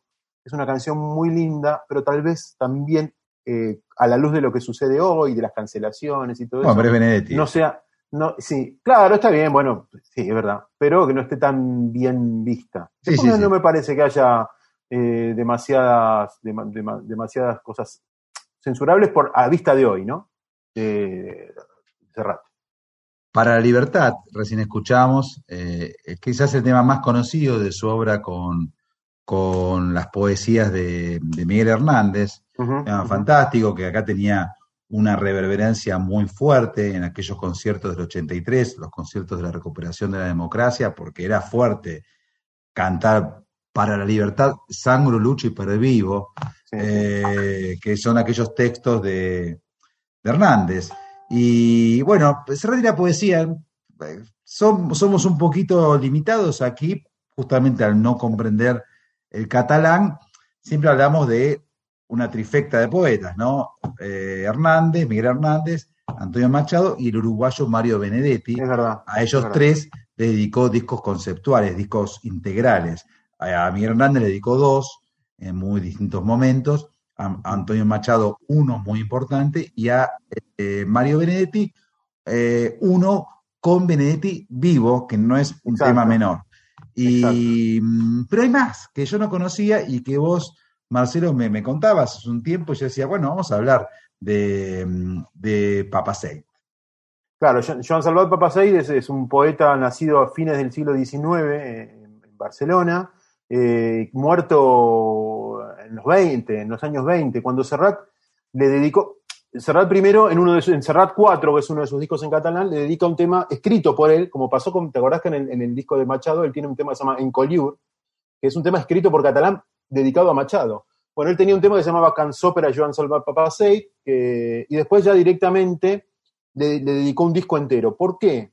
Primero porque es un poeta importantísimo, eh, tal vez el, poeta más importante en lengua catalana, después porque lo habían abordado todos sus compañeros de, la Nova Cançó, o muchos musicalizaron poemas de, se sentían identificados con la poesía muy modernista, es un poeta futurista, eh, Joan Salvat Papaseid, y, y Serrat directamente le, dedica un disco de 1977 que se llama Res no es mezquí, nada es mezquino, que es una belleza de disco. Realmente es una belleza de disco con arreglos de Jo- Josep María Bardallí, que es un viejo compañero de, andanzas musicales de, de Serrat, un querido amigo de Serrat, el cabezón, eh, eh, y, y es un disco exquisito, eh, Mariano, que yo siempre lo recomiendo, y, y eso es la punta de lanza de muchos trabajos que hizo Serrat con poetas catalanes. Poet- eh, digo, musicalizó muchos poetas catalanes, no volvió a hacer un disco entero de un poeta catalán, pero sí volvió a musicalizar a muchos.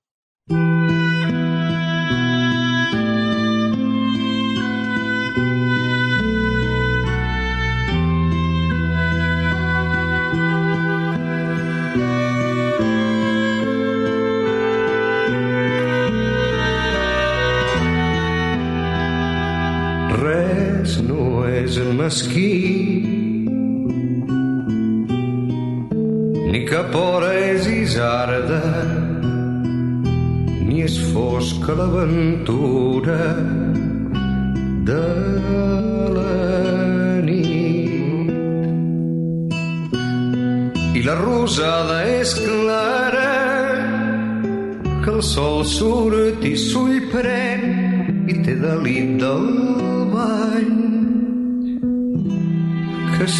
Galilei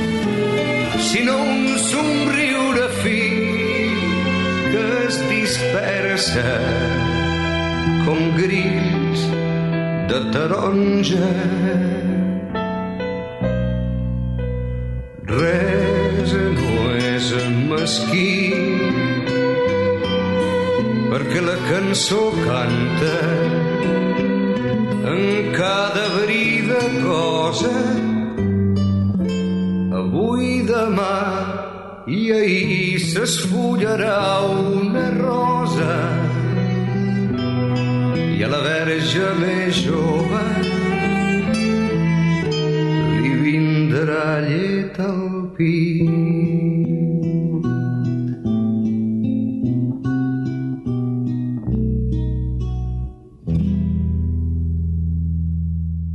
Flores Negras.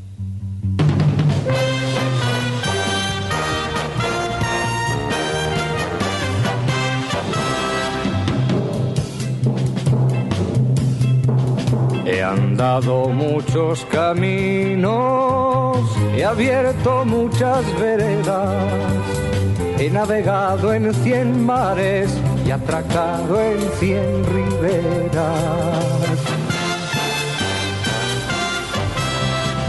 En todas partes he visto caravanas de tristeza, soberbios y melancólicos, borrachos de sombra negra. Y pedantones al paño que miran, callan y piensan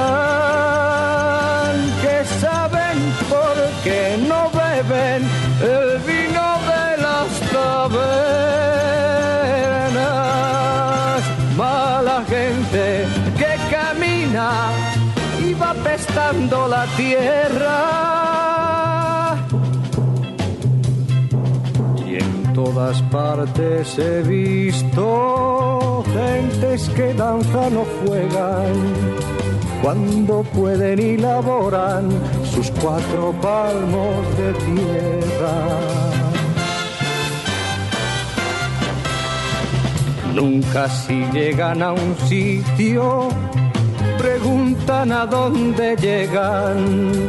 Cuando caminan, cabalgan a lomos de mula vieja.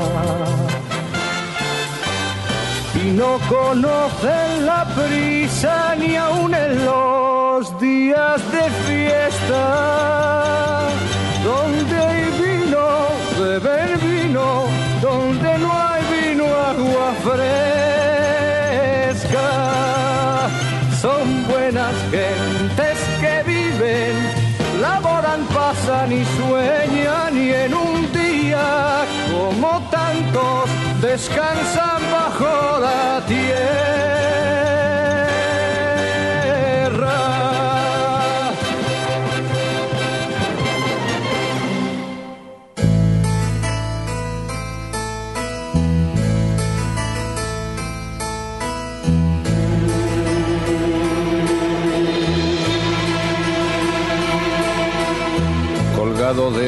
Barranco, duerme mi pueblo blanco, bajo un cielo que a de no ver nunca el mar, se olvidó de llorar. Por sus callejas de polvo y piedra, por no pasar, ni pasó la guerra, solo el olvido camina lento, bordeando la cañada, donde no crece una flor, ni trasuma un pastor.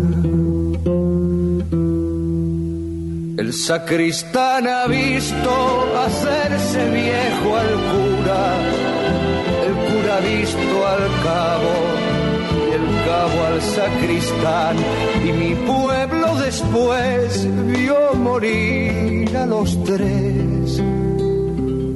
Y me pregunto por qué nacerá gente si nacer o morir es indiferente.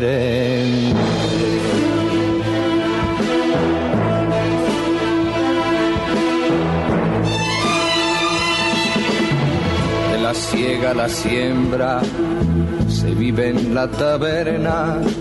Las comadres murmuran su historia en el umbral de sus casas de cal. Y las muchachas hacen bolillo, buscando ocultas tras los visillos ese hombre joven que noche a noche forjaron en su mente. Fuerte para ser su señor y tierno para el amor. Ellas sueñan con él y él con irse muy lejos de su pueblo y los viejos sueñan morirse en paz y morir por morir quieren morirse al sol. La boca abierta al calor como lagartos medio ocultos tras un sombrero de espanto.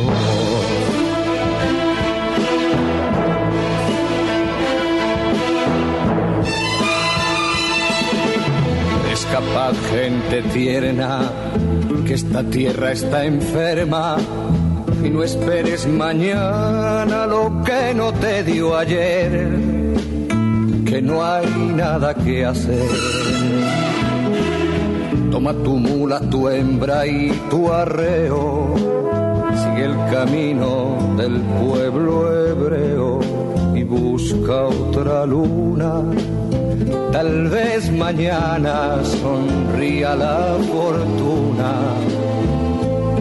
Y si te toca llorar, es mejor frente al mar. Si yo pudiera unirme a un vuelo de palomas y atravesando lomas dejar mi pueblo atrás, juro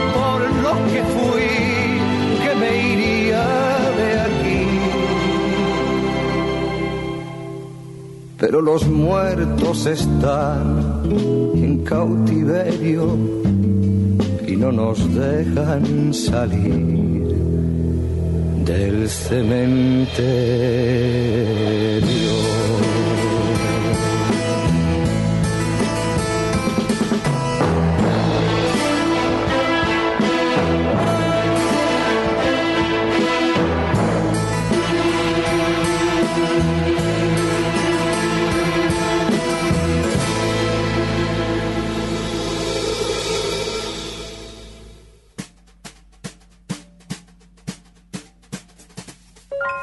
Bueno, y acá tenemos con el, el, el- el Serrat y la poesía, ¿no? Ahí escuchamos Res no es mezquí, nada es mezquino, poema de Joan Salvat Papaseit, de un disco de 1977. Después he andado muchos caminos, de un poema de, de Machado.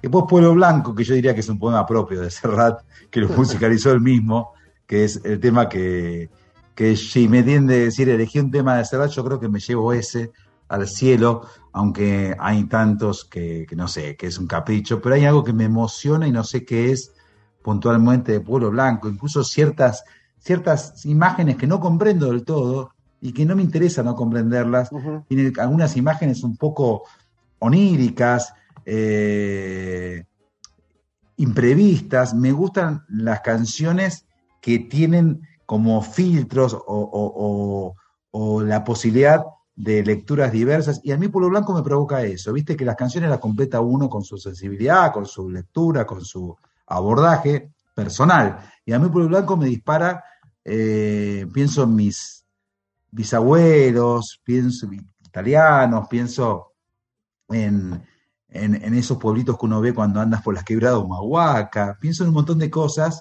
también pienso en esos pueblos españoles que, que creo que no he visto tantos, pero me los imagino, eh, y pienso también a la- las comadres, y pienso en los diálogos de esos que ha reproducido, sí, Pedro Almodóvar en algunas películas, de las chicas muy jovencitas mirando a los muchachos por los visillos, eh, y todo eso me provoca, y a mí se- te estoy hablando de esto, Marcelo, y se me pone la piel de gallina pensar que una sola canción abra tantas ventanas. Creo que lo que representa Serrat ahí, primero es una metáfora, ¿no? La canción de, la España de esos momentos, ¿eh? de la opresión en un punto. Después representa muy bien la vida pueblerina que puede pasar en cualquier pueblo eso, ¿eh? Esa cosa de universo cerrado que son los pueblos. Y después tiene algunas imágenes muy potentes y una frase que decir, por ejemplo, bajo un cielo que a fuerza de no ver nunca el mar se olvidó de llorar, es poesía importante. O decir, si te toca llorar, es mejor frente al mar. Sí, sí, ahí ya hablan de una quimera que es el mar. O sea, es Claro, un desierto, totalmente. es un desierto seco que no tiene agua, no, no hay mar, no hay mar. Bueno, Marcelo, qué bien que la pasé, mi viejo. Una pena que no tengamos tres horas o cuatro, pero bueno, eh, siempre está la posibilidad de hacer un Serrat 2, porque tenemos para hacer todo un año de Serrat Manía, si, si quisiéramos, pero tampoco hay que, hay que abusar. Bueno, Marcelo, eh, fue un placer compartir estas, estas horas, estos temas, esta, este itinerario, esta visita guiada por, por una partecita muy pequeña de la obra de Serrat. Podríamos agarrar otros costados porque quedan muchos todavía. Hay muy buenos libros que algún día comentaremos sobre Serrat. El último, Tamara Smerling, es maravilloso. Una argentina, periodista, muy bueno. Eh, y, bueno, eh, nos tenemos que ir. Gracias a todos los que estuvieron escuchando. Yo calculo que habrán pasado bien, no por nuestras parrafadas, pero sí por las canciones.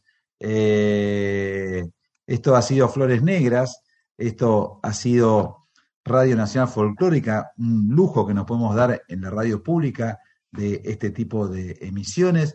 Marcelo Pavasa, bueno, ah, ¿para cuándo el libro de Serrat? Te diría, como te digo siempre, pero yo sé que no, No, es nada fácil, pero No es nada fácil. digo- Hay muchos también. sí, pero falta un libro tuyo. bueno, veremos, veremos. Pero un honor, un honor que me hayas convocado. para. Bueno, voy a pecar de obvio. A ver, Nos ¿qué vamos. vamos a escuchar? Nos vamos. Ah, sí. Nada, está bien. Mediterráneo, amigos, amigas. Gracias por estar ahí. Nos estamos viendo pronto. Chao.